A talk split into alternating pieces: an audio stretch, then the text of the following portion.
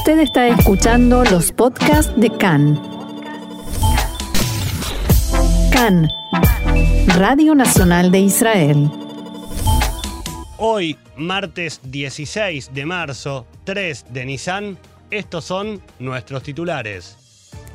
Coronavirus continúa en baja el coeficiente de contagios y llega al mínimo en dos meses. Elecciones, Netanyahu le cierra la puerta a Mansur Abbas que ahora le hace un guiño a Guidon Sar. Por primera vez en 60 años, Israel encuentra un nuevo rollo bíblico en el desierto de Judea.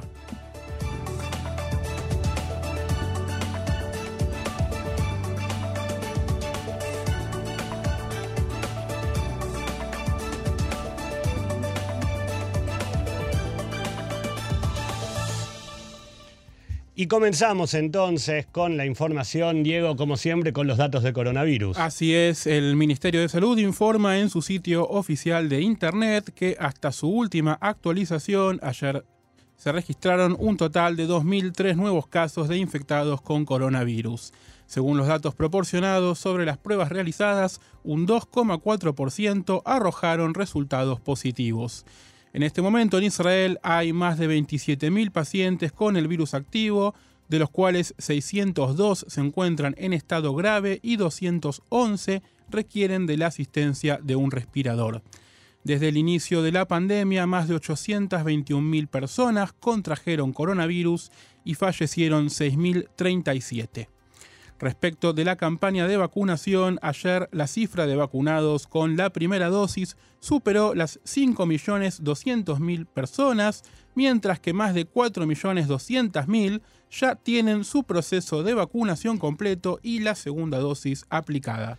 Y como generalmente solemos dar, Diego, nuestro dato relevante, nuestro dato positivo Sí. de cada día, y lo decías recién en los titulares, es que eh, continúa la tendencia en baja al del coeficiente de contagios. famoso coeficiente. El famoso coeficiente de contagios que se instaló ahora, el último número, en 0,72 lo cual, si eso sumado a que el porcentaje de pruebas realizadas en el día de ayer continúa también en un número bajo, en un 2,4%, continúa la esperanza que se está instalando en la sociedad y sobre todo en, la parte médica y en los funcionarios del Ministerio de Salud respecto de los contagios de coronavirus. 0,72 quiere decir que cada persona contagia o tiene el potencial de contagiar a 0,72 personas, lo cual al ser menos de uno quiere decir que el virus está no expandiendo, sino contrayendo. Exactamente. Continuamos con la información de coronavirus. El Ministerio de Finanzas anunció en la tarde de ayer que promoverá una ley para negar el pago de las jornadas de aislamiento que deban tomar aquellas personas que hayan optado por no vacunarse contra el coronavirus. Según pudo saber Khan, el plan del ministro Israel Katz es que el Estado pueda descontar esos jornales a los empleados públicos. Además, se indicó que la medida podría extenderse al sector privado.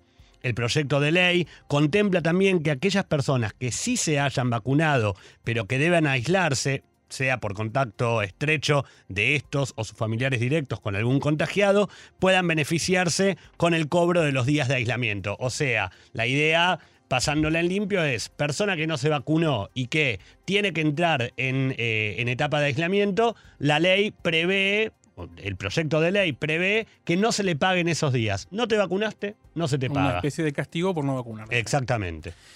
Más información de coronavirus y de a poco va abriendo el aeropuerto, de a poco van abriendo las posibilidades que tienen las personas ya vacunadas de viajar, porque según trascendió ayer, se espera que varios países abran sus puertas en los próximos meses para los israelíes vacunados, quienes podrían ingresar a estos distintos países sin realizar cuarentena ni aislamiento. Entre los países que se espera que reconozcan el llamado pasaporte verde israelí, que se otorga una semana después de recibir la segunda dosis, se encuentran tres países árabes con los que Israel normalizó relaciones el año pasado, Bahrein, Emiratos Árabes Unidos y Marruecos.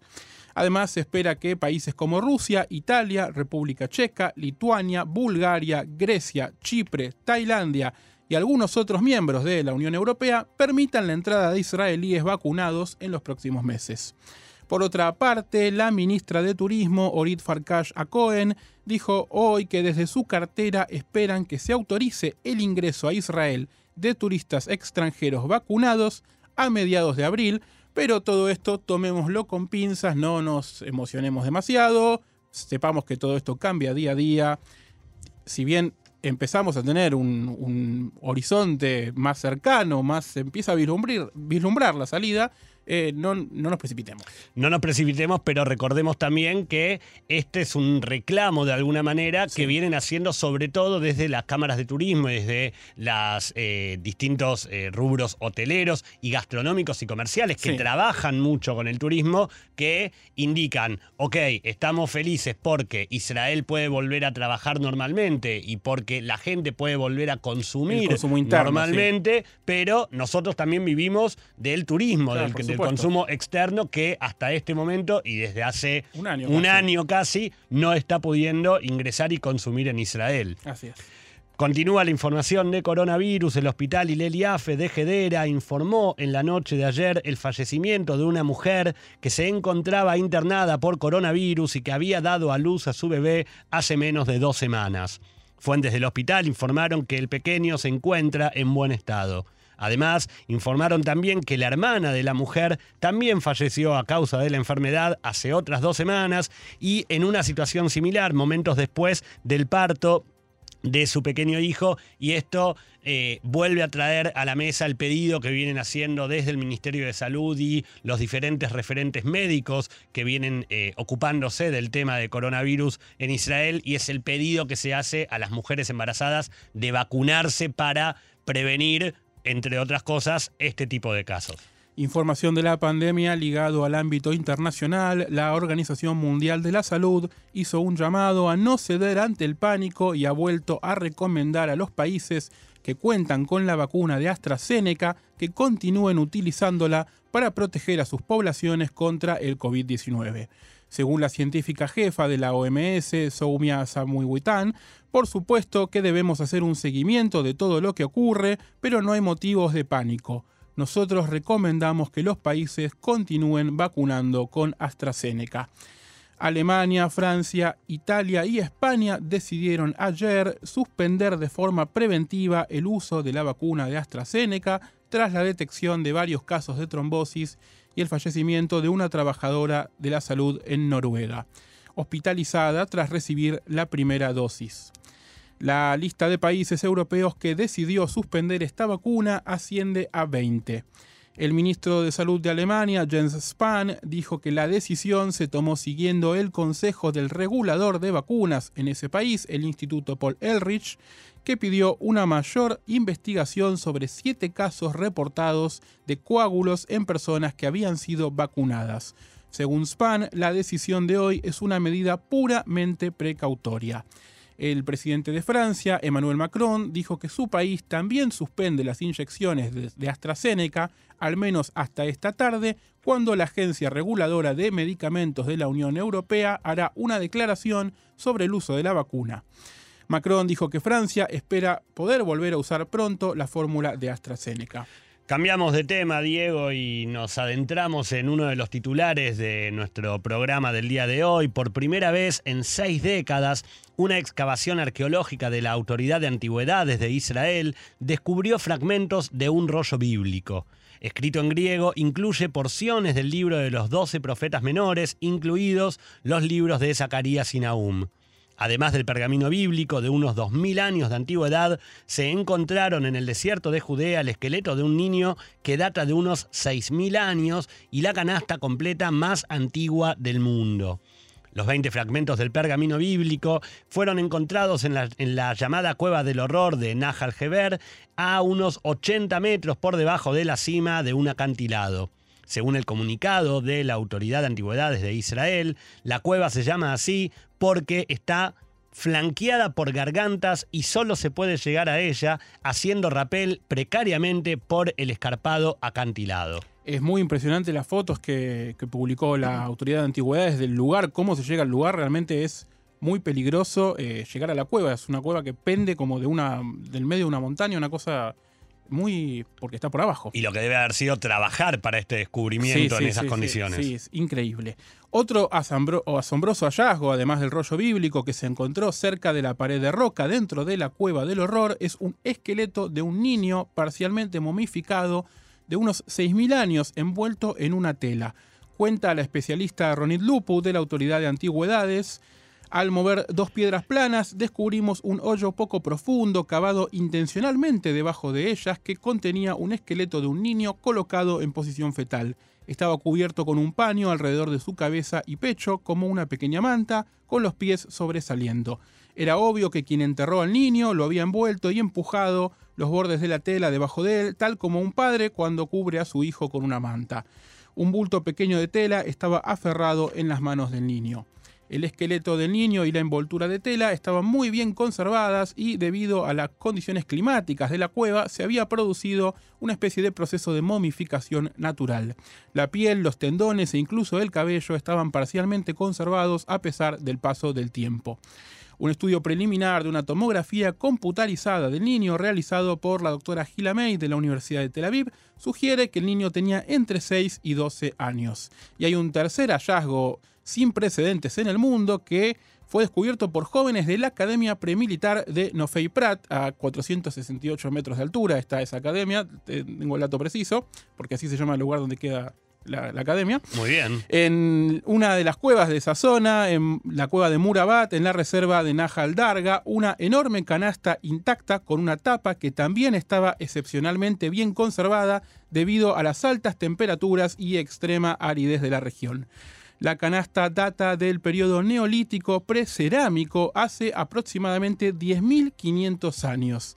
Hasta donde se sabe, es la canasta más antigua del mundo que se ha encontrado completamente intacta. La canasta, Diego, tenía una capacidad de 90 a 100 litros y aparentemente se usaba para almacenamiento. La canasta proporciona nuevos datos fascinantes sobre el almacenamiento de productos unos mil años antes de la invención de la cerámica. La canasta está tejida con material vegetal y su método de tejido es inusual. Cuando se encontró estaba vacía y solo la investigación futura de una pequeña cantidad de tierra que queda en su interior ayudará a descubrir para qué se utilizó y qué se colocó en ella. Más información del ámbito político y de las elecciones. Nachman Shai, ex miembro del Parlamento y número 8 de la lista de Abodá, declaró esta mañana que su partido recomendará a Yair Lapid, líder de Yesh Atid, para primer ministro luego de las elecciones del 23 de marzo. Para nosotros, Lapid es el líder del bloque, dijo Nachman Shai de Abodá. Ayer, el líder de Meretz, Nitzan Horowitz, había sido el primero del lado izquierdo del espectro en declarar abiertamente que recomendaría a Lapid como primer ministro. Abro comillas, lo veo como el líder del partido más grande de nuestro bloque, con más posibilidades de formar un gobierno. Seremos parte del gobierno junto a él. Esto dijo Horowitz de Meretz. El primer ministro Netanyahu, por su parte, dio en una entrevista hoy algunas pistas sobre su estrategia de armado de gobierno. Dijo que no formaría gobierno con partidos árabes y que eso incluye a Ram de Mansur Abbas y que Bennett tiene un lugar en su armado, pero que descarte un acuerdo de rotación. Por su parte, Mansur Abbas, el líder de RAM, le transmitió un mensaje al líder de Tikva Hadashah, Guidon Sar, indicándole que está interesado en cooperar con el bloque opositor al primer ministro Netanyahu. Khan pudo saber que Mansur Abbas instó a Tikva Hadashah a no incluirlo como parte del bloque pro-Netanyahu, ya que esto lo insulta. Continuamos con la información. El Ministerio de Relaciones Exteriores de Kosovo confirmó la apertura de su embajada en Jerusalén tras el acuerdo de normalización de relaciones celebrado el mes pasado a través de Zoom. Es la tercera representación diplomática ubicada en la capital de Israel y se suma a las de Estados Unidos y Guatemala. Representantes palestinos condenaron la noticia luego de que Kosovo se convirtiera en el primer país de mayoría musulmana en reconocer a Jerusalén como capital de Israel. Según un portavoz de la autoridad palestina, esto es una violación del derecho internacional, dijo textual. La organización terrorista Hamas acusó también a Kosovo de terrible parcialidad en favor de Israel. Además, funcionarios diplomáticos de Turquía y Jordania criticaron la medida. El presidente Rubén Rivlin y el jefe del Estado Mayor, Aviv Kojavi, aterrizaron esta mañana en Alemania, en donde comenzarán su gira europea que los llevará por Berlín, Viena y París. Con reuniones sobre temas de seguridad. Durante el día de hoy, Rivlin se reunirá con su par alemán Frank-Walter Steinmeier y con el ministro de Relaciones Exteriores Heiko Maas. Mañana serán recibidos en Viena por el presidente Alexander van der Bellen, donde oficiarán un homenaje a las víctimas de la Shoah en el monumento a la memoria de los judíos austríacos. Y en la última escala, el día jueves, Rivlin y Kojavi se reunirán en el Palacio del Eliseo de París con el presidente de Francia, Emmanuel Macron.